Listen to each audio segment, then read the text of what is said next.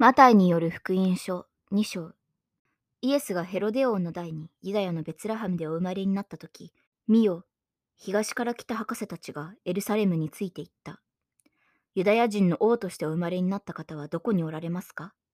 私たちは東の方でその星を見たのでその方を拝みに来ました。ヘロデ王はこのことを聞いて不安を感じた。エルサレムの人々も皆同様であった。それはユダヤのベツラヘムです。預言者たちがこう記しています。ユダの地、ベツレヘムよ。お前はユダの君たちの中で決して最も小さいものではない。お前の中から一人の君が出て、我が民イスラエルの牧者となるであろう。そこでヘロデは密かに博士たちを呼んで、星の現れた時について詳しく聞き、彼らをベツレヘムに使わしていった。行ってその幼子のことを詳しく調べ、見つかったら私に知らせてくれ。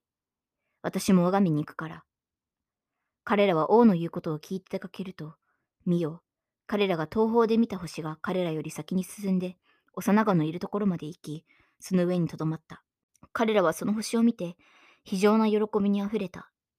そして家に入って、母マリアのそばにいる幼子に会い、ひれ伏して拝み、また宝の箱を開けて、黄金、入香、もつ薬などの贈り物を捧げた。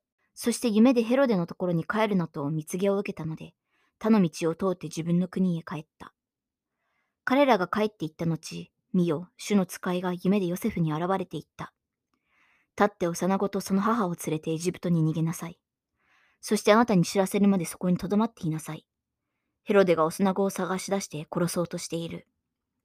そこでヨセフは立って夜の間に幼子とその母とを連れてエジプトへ行き、ヘロデが死ぬまでそこに留まっていた。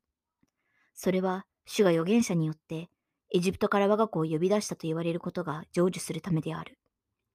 さてヘロデは博士たちに騙されたと知って非常に立腹した。そして人々を使わし、博士たちから確かめた時に基づいてベツレヘムとその付近の地方とにいる2歳以下の男の子をことごとく殺した。こうして預言者エレミアによって言われたことが成就したのである。叫びなく大いなる悲しみの声がラマで聞こえた。ラケルはその子らのために嘆いた。子らがもはやいないので、慰められることさえ願わなかった。さて、ヘロデが死んだ後、見よ、主の使いがエジプトにいるヨセフに夢で現れていった。立って幼子とその母を連れて、イスラエルの地に行け。幼子の命を狙っていた人々は死んでしまった。そこでヨセフは立って、幼子とその母とを連れて、イスラエルの地に帰った。しかし、アケラオがその父ヘロデに代わって、ユダヤを治めていると聞いたので、そこへ行くことを恐れた。そして夢で蜜毛を受けたので、ガリラヤの地方に退き、ナザレという町に行って住んだ。これは預言者たちによって、彼はナザレ人と呼ばれるであろうと言われたことが成就するためである。